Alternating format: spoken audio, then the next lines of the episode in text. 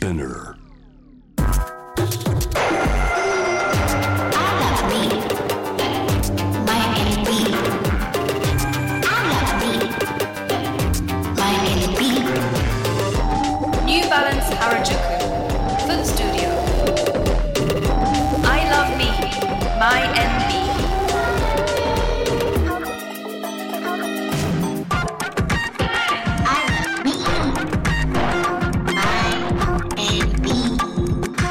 皆さんこんにちは。ノイハウスモナです、えー先週末から11月14日までニューバランス原宿店ではオープン5周年を記念してイベントを開催中です。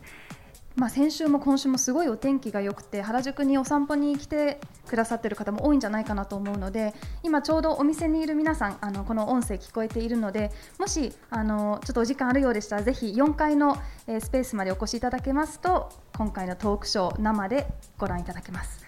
えーニューバランス原宿店ではさまざまな企画が行われているんですがテーマは I love me, my NB 足から私を好きになるです、えーニューバランスを通して周りと比較せず自分らしさを認め自分を好きになるためのコンテンツがイベント期間中展開されています。ここ4階ではニューバランス原宿フットスタジオというトークショースペースが立ち上がっています。ゲストの方と一緒に足とスポーツ健康美容などいろいろなお話をしていきます、えー11月14日まで私ノイハウスモナが MC を務めます。どうぞよろしくお願いします。さあそれではトークセッション始めていきましょう。今日と明日のテーマは足とビューティーです。ゲストはマルチクリエイターのヒョクさんです。ステージへどうぞ。こんにちは。はい、よろしくお願いいたします。えー簡単にヒョクさんの紹介をさせてください。皆さんもね、ドキドキワクワクという感じなんですが、ヒョクさん、えー12歳から日本に移住されまして、はい主に YouTuber としてダンス、韓国語、食べ物、ビューティー、韓国情報ネタなどさまざ、まな情報を発信されています。えー2018年に公開した動画「ブラックヘッドの直し方本気で黒ずみ毛穴直したい人へが」はい特にまあ人気でそうなんですよね。今ね話してる間もどんどん再生回数上がってるんじゃないかなと思うんですけど、えー、大体1134万回以上の再生ーすごいですね。すごいまあそういう悩みを持ってる方が多いんでしょうね、はい私もね黒ずみってやっぱり、ねはいなんだろうティーネイジャーの時からやっぱりだんだんとね悩みになりましたしすごく参考になりました。はい。ありがとうございますやーよかったです。見てくださったんですね。いやもちろんですよいやーぜひでもコンテンツがたくさんなんでねまだまだあのたくさんあるというかあの、もう自分の中のプレイリストとしてこれからどんどんあの見させてください。ああ、はい、わかりました。はい、ありがとうございます。YouTube はい、始めたのはいつ頃なんですか？YouTube 始めたのはですね、ちょっと4年ぐらい前なんですけれども、あのそのちょっとその前にちょっとだけ挨拶もう一回やってもいいですか？もちろんちょっといつもやってる挨拶がございましてあ、せっかくね、はい見てくださってる方もいらっしゃるのでいいですかね？お願いします。はい。どうもこんにちは、100です。こんにちは、100にだ。ナイスはい。生で見れました これ。すみません、挨拶が後になってしまいましたが、よろしくお願いいたします。よろしくお願いします。はいそうですね。いやー素晴らしい。そうですね。でえっと、何でしたっけ？えっと YouTube をいつはい始められたか。ああ、そうですね。えっと、4年ぐらい前なんですけれども、最初は結構、もともとそのダンスをやっていて、うんその自分のダンス動画、チームでやってることはあったので、まあ、チーム内での共有用にアカウントを作ったのが最初でしたじゃ。別にまあ公開していろんな人に見てもらうというよりは中での。そうですね、うちわだけでこう限定公開で見てもらう予定で作ってたんですけれども、うんうんある日、間違えて限定公開を公開にして、間違えて。はい、でそのチーム内で踊った動画は K-POP のカバーダンスだったんですけどそれ公開間違えてやったらすごい反響が良くて。再生数がすごい伸びてあなんか公開するのも楽しいなと思って、そこからちょっと YouTube にだんだんだんだん興味を持ち始めましたね。いろいろリアクションが来たんですか？コメントとか。そうですね。結構いろいろと K-POP のまだカバーダンスを YouTube に載せるっていう文化がまだそこまでない時代だったのですごい反響は良かったですね。それがきっかけでじゃあもうちょっと公開していくかという。そうですね、そこから、おい、ちょっとブイブイ上げてみるかと思って、あのいろんなテーマがあるんですけど、例えば正直レビューとかあーありま美容アイテムのビデオが特に人気かなと思うんですが、美容をまあ、大きなテーマにした理由、まあ、はい。ダンスから始められて、はい。美容に、まあ、移ったでもないですけど、はい。追加された理由は何かあるんですか？ああ、そうですね、もともと美容にはすごい興味があって、でダンスももちろんそうだったんですけど当時あの実は練習生もしていたんですね。韓国で。あの日本で韓国の事務所の練習生をしてました。あなるほど。はい。でその月1にあの評価がございまして、はい。でその評価が一番上まで上がるとデビュー準備クラスなんですけれども、月1の評価がビデオでいつもこういうふうにこう撮られるんですね。でやっぱみんなこうダンスと歌だけじゃなくてビジュアルもすごい気にしてて、あちょっと僕も気をつけなきゃなってなってそこから美容にこうもっとのめり込むようになりましたね。えー。でその、まあ、自分がのめり込む中で、はい。まあ、ご自身もなんだろういろいろトライして、はいはい。それをアップしたりっていうことですか？そうですね。はい。いろいろこう研究したりもしてあこれやった時すごい肌良かったなとかっていうのもあったしそれをこう皆さんにちょっと共有したりとかもございましたね、今だと、はい。まあ、SNS 特に YouTube ではい。メイクとかスキンケアとか、まあはい。いろんなまあ情報が得られるじゃないですか。はい。でもヒョクさんはご自身はどこから得てるんですか？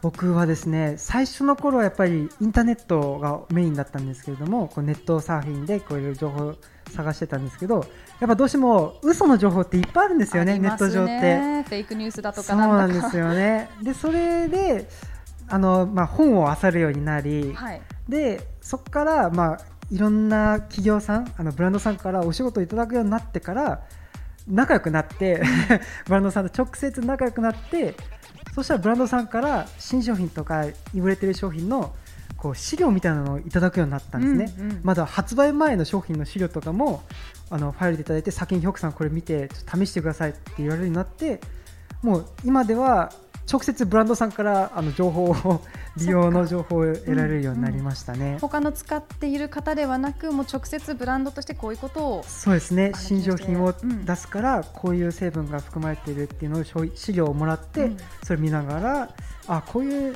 なんか成分が入ってんだとか見ながら商品テストしたりしていましたね。成分というとお話が止まらないとすでに聞いているそうなんですが、よ。はい。あの成分のお勉強っていうか、はいそのまあどういう成分なのかを知るためには何か、はあの学ばれたんですか？ああそうですね実はもう成分検定を取りましてその検定を取るためにあの本をもう丸々一冊分厚い その成分に関する本をもう熟読してでもなかなか勉強する時間がなくて、はい。もう直前の1週間以内ぐらいにもう全部叩き込んで試験の一週間前。はい、わお。で受かった。で受かりましたさすが。でもやっぱり日々のねいや本当パチパチですよ。日々のやっぱり試している中でとか、はいもうすでにお詳しかったんじゃないですかね。ああいやそうですね日々あの見ていたっていうのもあったので、うんまあなんとかって感じでしたね素晴らしい。はい、あの忙しいというと、はい、YouTube 今な週何回アップされてるんですか？今はですね週3がメインなんですけどちょっと先週今週がちょっとバタバタで大丈夫です。こういうのもあるでね、なんかな。かアップが遅れているんですけれども基本は週に3本ですねはいどういう一日なんですか？でも三本ってと、はいまあ企画して、はい撮影して、はい編集して。はいかなり時間かかるじゃないですか。ねどうやってどこまで先までプランされてるんですか？コンテンツとかって。基本その YouTube の動画を撮影するにあたってこう企画撮影編集っていう、まあ、大きく分けると3つのくくりがあって、その企画の段階がやっぱりどうしても一番こう大事でしてね。サムネタイトルどうしようかな中身はどうしようかなとかオチはこうしようかなとか考えるのに結構時間が取られてでその後撮影かかって、うんうん。撮影は大体1時間とかで終わるんですね1本あたりの撮影は。でその後編集であの美容系の動画だったら7時間8時間ぐらい1本あったりあとは Vlog 系だったはい。ら大体45時間って感じですね。じゃあもう一日あってやっとまあはい。一個できるって感じですよね。ああそうですね。大体1本あたり丸丸1日その日で完成させることはないんですけどそうですね。大大体2日変ですもんね。3日に分けてうん。1本完成させていくって感じですね。ーで他にねコンテンツアップしてるだけじゃなくって他の活動もあるんで。ですよ。全然寝てないですか？もしかして。なんとか、はい。なんとか。ちょっと寝てないアピールしちゃうことはあれなのかなと思って。なるほど。はい。あの、まあ、美容にもねもちろんお時間かけていると思うんですけど、スキンケアのルーティンあどんなものなのでしょうか？いいんですか？これちょっと3時間ぐらいいただいてもいいですか、えっと、それを 3分とかああでも3分ともかで。かな。はいわかりました。どうぞえっとご自由に、そうですね、はい、大体高定数で言ったら10から13、4ぐらいうん。あるとは思うんですけれども、はい。まあ、あの僕も普段からメイクをしておりまして、まあメイクを落とす段階から含めると大体10以上の高定数はございますね。あのやっぱり最近最近っていうか23年前からやっぱはい。コリアンブ、ビューティーっていう言葉とかも、はいはい。あの日本だけじゃなくてやっぱり海外でも流行ってきてはい、それこそがその10ステップとか11ステップとか、はい。そういうのがすごくね流行ってきたと思うんですけど、あのなんでしょう日本と韓国のはい。美の意識の違いとかって何はかありますか？日本と韓国の美の意識の違い。ああそうですね。韓国は割と幼い頃からあの結構肌をなんか気を使うことが結構多くてそうなんですね。韓国ってあのすごい乾燥するんですね。日本に比べあてー。結構乾燥する国でして、なので肌が、まあ、肌を乾燥から守るっていう意味でもそうですしあと結構寒い国なんですよ韓私も冬一度行って2月とか。あ2月一番大寒い時ですね。びっくりでした。足の靴の中にカイロ入れて歩けないみたいな、大変でした。寒かったです。そうなんですよ。もう真冬なんてマイナス20度とかいきますからねソウルだと。なのでその乾燥対策あと寒さによる、まあ、肌の手入れとかで結構小さい頃からやっている人が多いっていうのもあってあと紫外線対策サンクリームを塗るのがもう男女問わずもう当たり前って感じですね。文化と言ったらいいのか。そうですね。美容に興味がないっていう方でも、まあ、それはもう体を洗うみたいなはいそうです普通にやねること。はい。そうなんですね。あの韓国の、まあ、コスメとかスキンケア最近流行ってますけど、商品の特徴って何かあるんですか？なんかすごくやっぱり多くの方が使ってますけど、はい。何が違うんだろうってとー。どういうところが特徴ですか？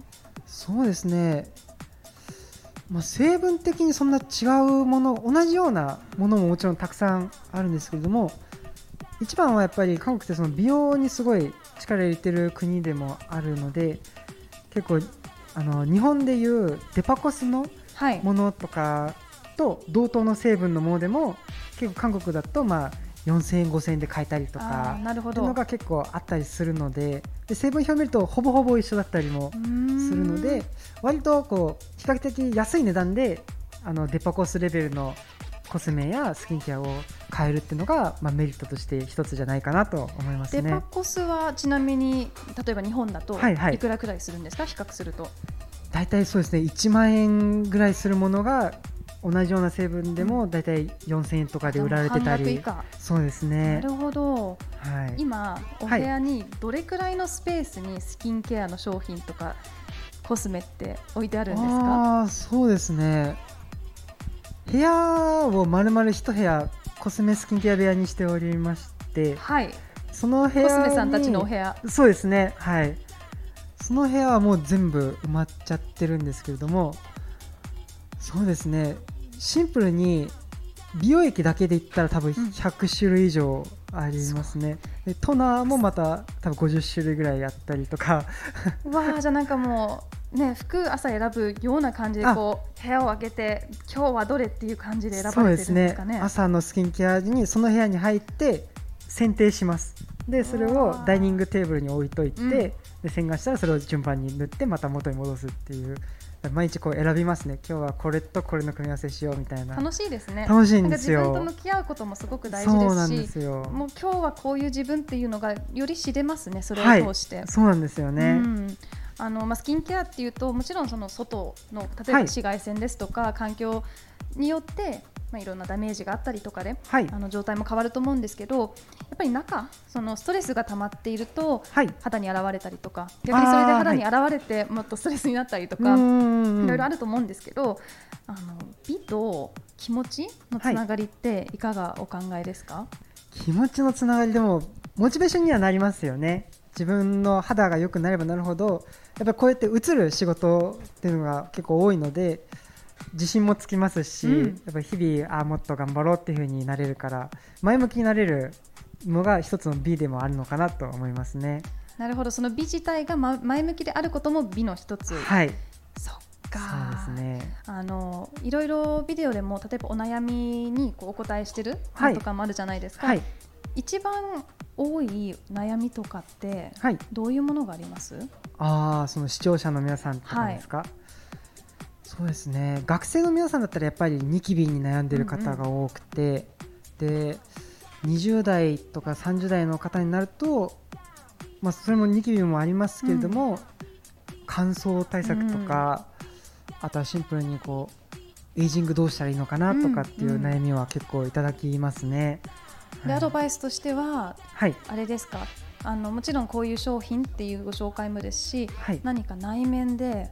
こうするとかっていうアドバイスもありますか、原因を教えるようにはしてますね、うん。なるべく。その10代だとやっぱりまだホルモンバランスが安定していないっていうこともあるので、まあ、シンプルにその思春期ニキビだからそんなに気にしなくていいよっていうのと、うんあとは洗いすぎないこととか、まあ、その外に出る部活であったらしっかり日焼け止め対策しようねとか、まず10代の方にはシンプルにとにかくあまり肌に負荷をかけないようにっていうふうにアドバイスしたり、20代30代の方だったら、まあ同じようにあ原因説明した後に、まあ、僕がよく使ってるのはこういうアイテムですよとかっていうふうにおすすめすると翌日にはその商品がネットで売り切れになったり。すごい。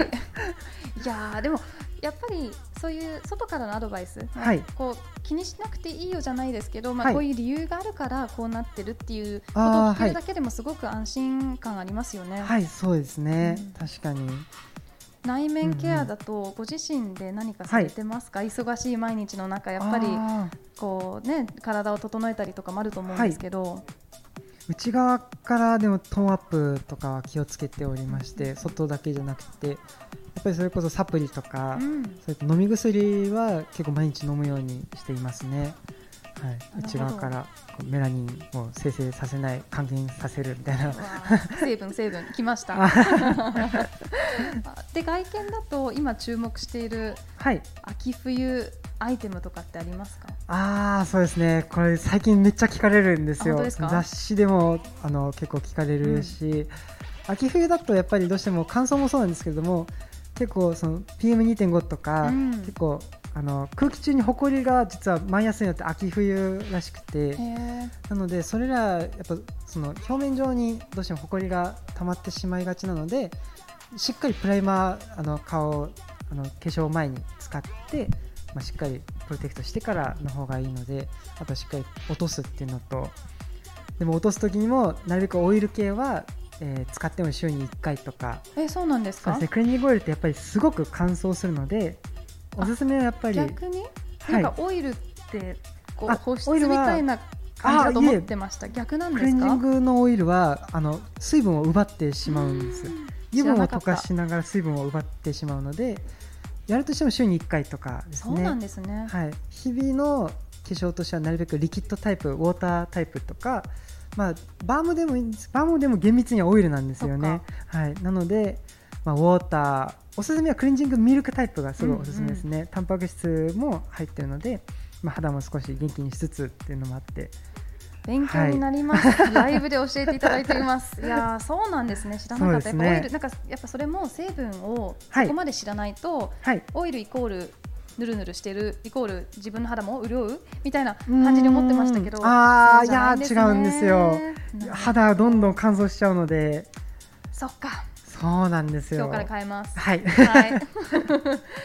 えっと、あと今週末のテーマなんですけど、はい。足と、まあ、美ということおで、はい。あの局さんもちろんファッションもすごく関心があって YouTube にもあはい。あのいろいろねこうはい。ご自身のスタイルアップされてますけど、うんうんうん。えっとその中でも靴もすごくお好きだと聞いていて、はい。どういう選び方されてるんですか？選ぶ基準、まあ、可愛さと。うんうん。可愛さとでも最近はシンプルなのが好きですね。シンプルっていうのはデザインが？デザインがそうですね。なんか僕もちょっと荒さの年齢でして。同じく。あはい。だんだんだんだんもうなんか昔は派手なのとか好きでニューバランスの靴も僕3足持ってるんですけど、はい。残り2足は結構派手なんですよ。う、んどういう色ですか？1個は真っ黄色です。真っ黄色？全部黄色？はい。真っ黄色のニューバランスがあって、うん。とかほほんとそういうぐらいもう蛍光色とか、はい。もうもう見ただけで眩しくなるような 目がチカチカするような靴が昔は好きだったんですけど最近は白とかうん。靴あ黒とか結構シンプルなデザインのものを好むようになりましたね。それは合わせやすいからですか？他のそうですね。服に合わせやすくなったなと思いますうねん。あの今日のニューバランスもはい。実はご自身のそうなんですよ。自前ですこれ。素敵ですね。はい。これはちょっと青と黄色が入って、まあでも割とシンプルですかね、こちは。い。らは。そうですね。僕が持っている3足の中で一番綺麗なのを持ってきました。いや新品かと思いました。え、これはどういうきっかけで購入されたんですか？これはですね、えっと、お店行ってなんかこれがなんか限定色みたいなこうんう書いてあって、でもうこれラスト一足ですよって書いてあったんですけどでもそれがちょうど僕の足のサイズだったんですよ。運命感じちゃった。はい。でぴったりだと思って買いましたね。へえ、やっぱ限定とか、そうですね。弱いですか？ちょっと弱いですね。はい。コスメとかも限定って多いですか？限定の限定とか。あそうですね。コスメの場合はでもやっぱパッケージが限定ものが多くあーなてるほど。中ではなく。そうですね。僕はやっぱどうしても成分を見ちゃうので。そうでした。パッケージはそうまあまあまあまあみたいな。っうんうんうん。て感じですね。そっか。あのさっきね、あの成分のお話で、はい。ちょっとね始まる前に伺ってたんですけど、あ飲み物とかも見ちゃう？そうなんですよ。飲み物を見ちゃいますね。成分マニア。マニアですね。あのその自分が所属している事務所でも打ち合わせとかがあって、こうなんかオルナメン C を渡されたんですよ、飲み物渡されて飲み物こう飲む前にパッて成分表見てあナヤシャミが入ってんだとか言って何々ってなりますよね、知らない人は。そしたら事務所の方も飲み物も見るの？って言われて あすいませんって言って置いてもう本当職業病になっちゃいましたや面ね白い。何かが入ってるから飲まないとか食べないっていうのもあります？あ今はまだないんですけど今後ありそうだなと思ってて、まそうですね。それも。そうですねでも肌にはい関してはあるんですかね？肌に関してはもうありますね、あのパラベンは僕合わなくてですね、うんパラベンフリーのものを好むようになったりとかあとはあのアレルゲンのものとかものもあったり結構アレルギー誘発する成分が含まれているものがあるとやっぱり避けちゃいますね、うんうんはい、それは人によるんですか？それをあつけても大丈夫な人もいる。はい、いますね、はい、結構敏感肌だと結構それだとちょっと肌が荒赤くなったりとかっていう人もいるので結構そういうのはもう事前に調べちゃいますね。こうやっぱり肌の調子とかって人それぞれじゃないですか、ではい。合う商品とかも人それぞれだと思うんですけど、はい。何か今日から始められる自分の肌を知ることとかって何かありますか、ああそうですね。よく聞かれるのがあの自分の肌質がわからない、うん、私もわからないです。あ本当ですか？100%は分かってないと思います。100%わかるためにやっぱり皮膚科行くしかないんですけれどもあなんとなくこう 大事ですよねそうですねそれもね。大体の肌質の分かることはあるっちゃあるんです、でよく言われるのが私オイリー肌なんですっていう方がいらっしゃってでもオイリー肌だと思ってる人の大半が混合肌の可能性が高くてうん。でそのなんでそうなるかっていうと混合肌ってどうしても水分が不足して油分だけが多いっていう人がうんうん。いて、で水分が足りるともうバランスがすごい良くなるんですよ混合肌って、うんうんで水分が不足してると肌はそのこれ以上水分飛ばさないようにと思って皮脂分泌して膜を張っちゃうんですねなるほど。それでテカっちゃって鼻周りがテカったりしてあ私オイリー肌だって思う方が結構多いんですよそっか。でオイルの原因は実は乾燥しているから。そうです。ねだから自分がオイリー肌だと思う方はスキンケアで水分系をたくさん使ってみるとそれでもし治ったら、うん。オイリー肌じゃなくてかあの混合肌だったってで。治らなかったらまあそれはそれでオイルそうですね。の方なのかもしれないってことですよね。はい、そうですね。そっか、はい。じゃあまあ皮膚科に行くっていうのもですしちょっとこうスキンケア試してみて、はい。どういうリアクションなのかっていうのを見るそういうのが今日からできることですかね。はい。なるほど。あの先日今月の頭くらいですかね。はい。あの今後の活動についてというビデオをアップされてましたよね、はい具体的に今後どういうことを予定されてるかああそうですね。実は伺ってもいいですか？はい。えっと実はあのアーティスト業もしておりまして昨年の8月1日に一応デビューシングル出させていただいたんですおけれどもあーでもでももう1年も前です。で その後ですねやっぱりちょっと、まあ、こういうご時世ってこともあって、はい。ライブができなかったりとか、よね。リリースイベントができなかったりとかでちょっと一回、まあ、落ち着くまで待とうかってなってで今セカンドシングルを準備しておりまして、まあ、今年中に出せそうかなっていううん感じで今動いている次第ですね。はい。今じゃあ作ってる最中です真っ最中ですね。はい。昨日もそのトラックあの曲の後ろの音だけはトラックって言うんですけどもそのトラックを聞い。て、まあ、デモ版い。ただい。たものでちょっと作詞今回作詞僕がちょっと携わってまして、まあ、デモ版のメロディーだけ聞い。て、まあとりあえず曲のコンセプトに合うように、うん。そう作詞携わらせていただいておりますね。お忙しいですね。いえいえいえ。ありがとうございます。じゃあ今年内もしかしてリリースできるという皆さんもすごく楽しみだと思うので、そうですね。その辺ぜはひあの聞いていただけたらなと思います。アップデートは YouTube の方とかに。そうですね。ミュージックビデオは YouTube であとはまあ配信はいろんな媒体ですると思いますので、楽しみにしてます。はい。よろしくお願いします。あと最後になんですけど共通はい。の質問をゲストの方々にしておりまして、はい今回のトークセッションのテーマであるはい足ですね、はい。えー足。足はまあ体の土台でもあるんですけど、はい。えー楽しい場所に例えば行く時の,、はい。あのまあ、ために足があったりとかはい。でもその足っていうのはフィジカルな足だけじゃなくて原動力とかモチベーションはいという意味で私たちをどっかに連れてってくれる新しいチャレンジをさせてくれるものが足だと思っていて、はいえー、ヒョクさん自身の足を前に動かしてくれることははい何か伺えればと思います？足を動かすモチベーションとなっていることはやっぱりその日々のやっぱ視聴者の皆さんとかあとはうんファンの方々の応援があるから続けていられるかなっていうのは結構ありますね。やっぱりどうしても一人一人なことが結構 YouTube の撮影とかも多いんですけれどもそれってやっぱアップロードするまでの過程は自分しか知らないじゃないですか。ね。でアップロードした後にようやく皆さんと共有できるっていうのもあるし、イベントとかもこうやって当日になってみないとやっぱり直接こう会えないっていうこともあったりとかもするので会ってみてあとは見見てもらえて初めてあやってよかったなって思えるので。そっか。じゃあ結構そのプロセスの時は我慢ですもんね。もう本当はい一人で黙々とやられて、そうですね。やっと出たっていう。はい、でそれが出た時に、まあ、反応がどんな反応でも全て前に向ける一つのうん。過程になっていますね。そっか。じゃあこれ、まあ、コメントとかもすべてはい。読まれてるんじゃないかなと思いますけど、はい、ね、そういうつながりがあるからこそ前に進めるという。ね。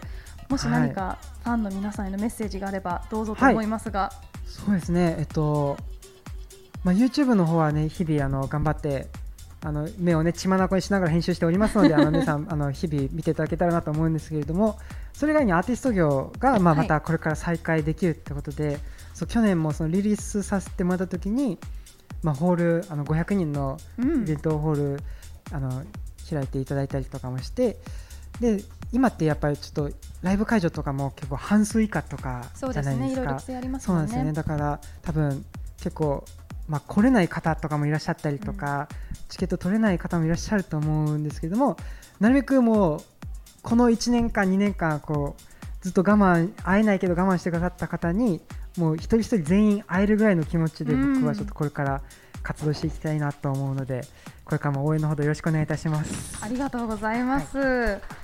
えーここでちょっと改めてニューバランスからのお知らせです、えー先週末から11月14日までニューバランス原宿店ではオープン5周年を記念してイベントを開催中です、えー店内ではさまざまな企画が行われているんですがここ4階ではニューバランス原宿フッツトスタジオという私たちのトークイベントをやっています。他の階では体験型のブースもありまして1階ではフットケアサービスフットバランス、こちらフランスの伝統美容と日本のオリジナル技術を組み合わせた新しいフットケアシステムなんですが、え私も先週体験しましてマッサージこうストレ足のストレッチみたいなものですとか最後にテーピングその自分の足の形に合わせてそれをこうもうちょっと元の形に戻すようなためのテーピングですとか全部無料で受けられますのであのまだの方ぜひ下でチェックしてみてください。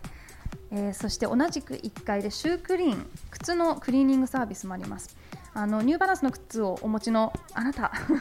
は、はい。ぜひこの機会にシュークリーンサービスご利用ください。あの無料でこちらもあこれもピカ無料ピカにしてくださるのえで、まあ、今回の本当もうピカピカなので。ーこれをこれ以上綺麗にできるんですかね？大丈夫かなと思うんですけど。あわかりました。はい。他の2足もし機はい会があればぜひお持ちください、わかりました。はいえーさらに今回のニューバランス原宿店のオープン5周年記念の、えーイベントのアートディレクターを務めていらっしゃる富田林蘭さんが作成したこの、えーイラストのデザインのちょっと後ろ向きますね、えーこの T シャツがございます。私たちも今着ています、えーこちら購入いただけます。1階から4階で全部で見れるのでいろいろなデザインがあるので、はい。ぜひ見てみてください。